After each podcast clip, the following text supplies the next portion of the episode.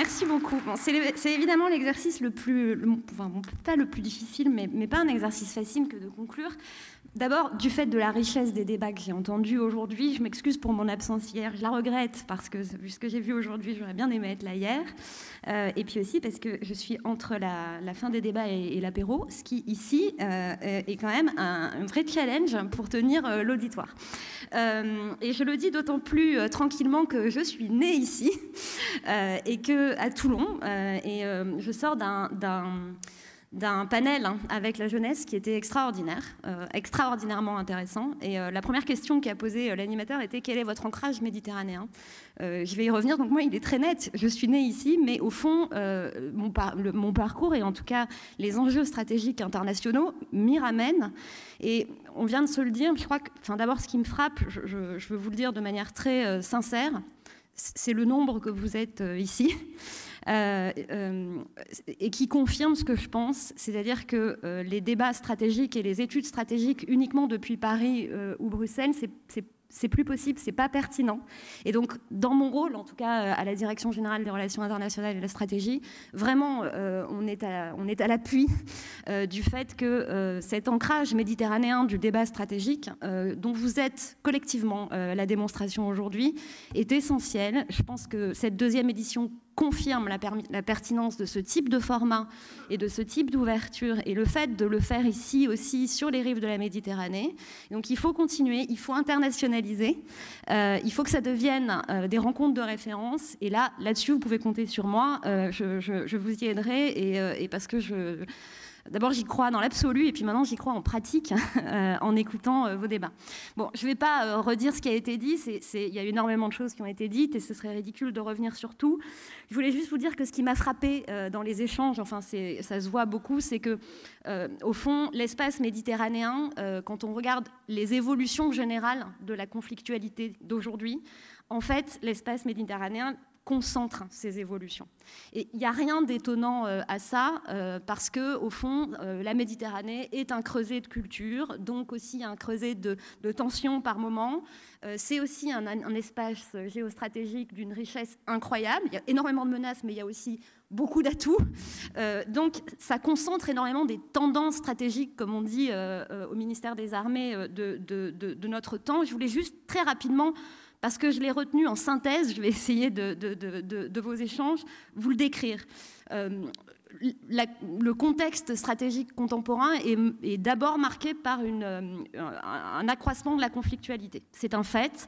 Euh, et cet accroissement de la conflictualité, il se traduit par une augmentation de l'intensité de la conflictualité. Et là, malheureusement, l'actualité de la région méditerranéenne le montre. Euh, on voit depuis le choc qu'a représenté pour l'ensemble de la région les attaques terroristes contre Israël, les souffrances qui sont aujourd'hui subies par, par les Palestiniens, et puis le risque euh, qu'on a tous en tête et qui a, animé les débats d'escalade régionale, euh, sur lesquels, bien sûr, on, essaie d'agir pour, euh, pour, pour, pour l'éviter.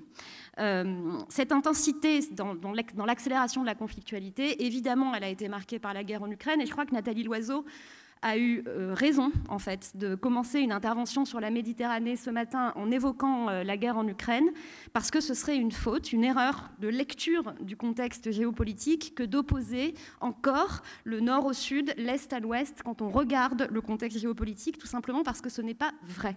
Si on prend, euh, par exemple, la guerre en Ukraine, Bon, c'est le retour d'une guerre de haute intensité sur le continent européen, euh, ce qui était évidemment un choc et un accroissement extraordinaire de la, conflictualité. Mais cette guerre, qui a une dimension maritime qui a été euh, euh, évoquée, je crois, dans, les échanges aussi, en fait, déjà, elle concerne tout simplement des pays riverains de la Méditerranée, très directement. Quand on regarde le flanc est de l'Alliance Atlantique, des pays sont directement concernés en première ligne, si j'ose dire, face à la guerre en Ukraine. Ensuite, cette guerre, c'est une rupture par un membre permanent du Conseil de sécurité des Nations Unies de la Charte des Nations Unies. Pardon si, ce que je dis est un peu euh, direct, mais euh, j'ai entendu beaucoup de débats sur la posture de l'Occident par rapport au reste du monde, etc. Mais s'il y a un pays aujourd'hui qui ne respecte pas les choix souverains d'un autre pays, ni son système politique, ni euh, ce qu'il veut construire pour son avenir, c'est la Russie. Qui, par cette guerre, au fond, dénie à l'Ukraine la possibilité de faire ses propres choix souverains et dénie son intégrité territoriale contre la Charte des Nations Unies et donc les principes qui là nous réunissent au sein, des, Nations Unies. Donc elle nous concerne tous pour ça, cette guerre aussi. Et enfin, et elle concerne directement l'espace méditerranéen parce qu'elle a tout de suite été hybride euh, et, tout de suite utilisée. Euh, la déstabilisation qui s'ensuit un peu partout dans des régions qui sont dans l'espace méditerranéen, dans le Caucase, dans les Balkans, tout ça a été évoqué dans vos échanges, euh, en Afrique et au Moyen-Orient, est utilisée euh, par la Russie pour, euh, au fond, euh, améliorer son effort de guerre face à l'Ukraine et démontrer les divisions de l'Occident, démontrer que, au fond, le, modèle qu'elle veut déployer est le, bon et finalement se nourrit de cette déstabilisation. C'est utilisé aussi, ça a été beaucoup évoqué dans le panel dont on vient de sortir, dans l'espace informationnel. Dès le départ, la guerre en Ukraine, elle ne concernait pas que l'Europe. Quand on est en Afrique, je pense que beaucoup d'entre vous l'ont vécu juste après le déclenchement de la guerre en Ukraine, on entendait beaucoup dire, mais en fait, euh, euh, ce sont les sanctions qui font qu'il y a des difficultés euh, terribles et qui sont réelles et objectives, y compris sur le plan alimentaire. c'est la guerre qui a, provoqué cette situation et c'est la Russie qui a décidé de, faire la guerre à l'Ukraine. Donc vous voyez, tout de suite, cette guerre a été construite, pensée comme hybride et au fond, euh, euh, elle concerne directement la région méditerranéenne, elle nous impacte directement. Donc augmentation de l'intensité de la, conflictualité qu'on voit très directement en Méditerranée et augmentation bien sûr euh, géographique, en fait élargissement géographique de la conflictualité, je l'ai dit, aux conflits qui existaient, qui étaient là, ou aux déstabilisations qui existaient déjà. On a parlé de Syrie, on a parlé de Libye. Se sont ajoutées euh, euh, la, déstabilisation au Sahel, qui, euh, avec une succession de coups d'État, voit la menace terroriste dans la région augmenter, parce que les, pays du Sahel qui ont décidé d'avoir recours à, nos compétiteurs comme partenaires ne combattent plus le terrorisme avec un vrai risque, et ça a été démontré aussi dans des, panels euh, auxquels j'ai pu assister que se constitue une forme de nouveau sanctuaire euh, euh, terroriste au fond au Sahel. Donc extension géographique de la, de la conflictualité, instabilité dans des régions voisines et dans la totalité de l'espace méditerranéen, allant évidemment, et ça a été dit ce matin, du Caucase en fait au Sahel, en passant par la Libye. Donc vraiment, la Méditerranée est au fond au carrefour de cette extension de la conflictualité, à la fois en intensité et en et, au plan géographique, et puis élargissement aussi de la conflictualité par le fait que euh, aux menaces pardon de le dire ainsi, mais enfin, euh, euh, qui existaient, le terrorisme, je l'ai cité, la prolifération nucléaire, le sujet de l'Iran a été abordé, se sont ajoutés une compétition accrue euh, sur les, flux énergétiques et les flux commerciaux. Se sont ajoutés des nouveaux domaines de conflictualité, c'est souvent évoqué par l'amiral Hausseur, euh, les fonds marins, euh, le, cyber et je l'ai dit, l'espace informationnel. Et ça, évidemment, ça se déploie en Méditerranée dans un contexte de compétition accrue qui va jusqu'à la conflictualité. Donc on voit bien finalement que cet espace méditerranéen, il est stratégique et au fond, quelque part, il, est, un, il est au nœud, si je puis m'exprimer ainsi, de, de l'évolution de, de la conflictualité contemporaine. Donc je crois qu'il n'y a absolument pas à dézoomer. La Méditerranée, c'est notre avenir, on est à Toulon et c'est là que se jouent beaucoup, au fond, des enjeux stratégiques euh, contemporains.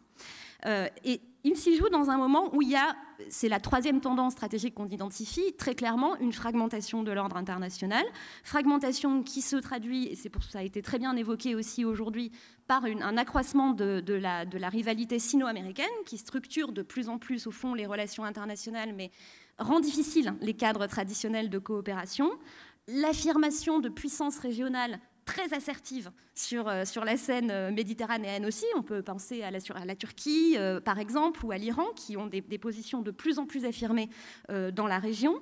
rôle de la Chine, bien, je ne l'ai pas dit, mais j'aurais dû le dire, qui s'affirme également dans la région avec les compétitions de puissance qui jouent. Et puis, un affaiblissement, je le disais, des cadres habituels de coopération avec des oppositions nord-sud, qui sont en train de s'approfondir et qui, font que cette fragmentation, en même temps que se produit cet accroissement et cette extension de la conflictualité, rend difficile, plus difficile les solutions. Alors, euh, une fois que j'ai tracé ce tableau qui n'est pas très rassurant, mais qui est un peu le vôtre, hein, parce que c'est ce que j'ai entendu euh, euh, aujourd'hui, je pense très sincèrement qu'à cette fragmentation du monde à laquelle, au fond, nous assistons, il faut vraiment ne pas se résoudre à la fragmentation de l'espace méditerranéen. Parce que ce serait se résoudre, au fond, à ce que la Méditerranée devienne une frontière entre le nord et le sud, euh, géopolitique, euh, qui, serait une forme de trahison du destin commun méditerranéen. Et je crois qu'à la fois, il ne faut pas avoir d'angélisme sur la réalité de la situation euh, géopolitique et stratégique à laquelle nous sommes confrontés, mais il ne faut pas non plus avoir une espèce de fatalisme qui condamnerait l'espace méditerranéen, au fond, à naître que le lieu où se, sédimentent quelque part euh, euh, toutes les difficultés contemporaines, un changement climatique contre lequel on ne saurait pas lutter parce qu'on se divise trop, euh, des menaces qui s'accroissent, une conflictualité qui se joue dans notre mer commune. Il ne faut pas s'y résoudre et il faut en fait faire notre choix nous, Méditerranéens, on l'est tous ici. C'est pas parce qu'on, même quand on n'y est pas né, on, peut quand même se revendiquer méditerranéen. Et, donc, je, crois vraiment qu'il ne faut pas s'y résoudre. Et au demeurant, on, ne s'y résout pas. On, a des, axes stratégiques d'effort que je voulais quand même évoquer euh, euh, ici rapidement euh, en conclusion. D'abord, j'entendais ce matin euh, euh, que nous avons été euh, une forme d'autocritique qui était faite par Nathalie Loiseau sur le fait qu'il y avait eu beaucoup de naïveté. Bon, je, crois qu'en tout cas sur le plan stratégique, nous en sommes largement sortis avec deux lois de programmation militaire qui quand même nous ont permis de considérablement augmenter les moyens de, notre, de notre défense, avec une priorité stratégique sur la Méditerranée qui est, très claire et des, et des axes qui, sont, qui sont portés en Méditerranée qui nous conduisent évidemment à y défendre aussi nos intérêts à protéger nos territoires et nos citoyens, euh, les lignes d'approvisionnement et de communication, et à travailler à la stabilité régionale quand d'autres puissances, et il faut se le dire aussi en toute transparence, ne travaillent pas à la stabilité, mais à l'instabilité régionale. C'est parfois plus difficile de stabiliser que de déstabiliser. Donc il faut aussi pouvoir se dire qu'on a un agenda qui est positif euh, dans la région, même si on peut évidemment, et j'ai entendu aussi, euh, se dire qu'on pourrait améliorer telle ou telle façon de faire. Euh, on a quand même un agenda qui vise à la stabilité et aux équilibres régionaux. Euh, donc nous défendons, euh, je l'ai dit, la liberté de navigation. On maintient un très haut niveau par ces moyens accrus de, compréhension de la zone. On déploie, ça a été abordé dans un des, ateliers euh, tout à l'heure, une présence maritime quasi permanente. On travaille avec les pays membres de l'OTAN, avec l'Union européenne. On est des grands défenseurs, vous le savez, de l'investissement européen en Méditerranée, à la fois dans le domaine qui concerne les questions de défense et de, stratégie, mais pas que, au-delà.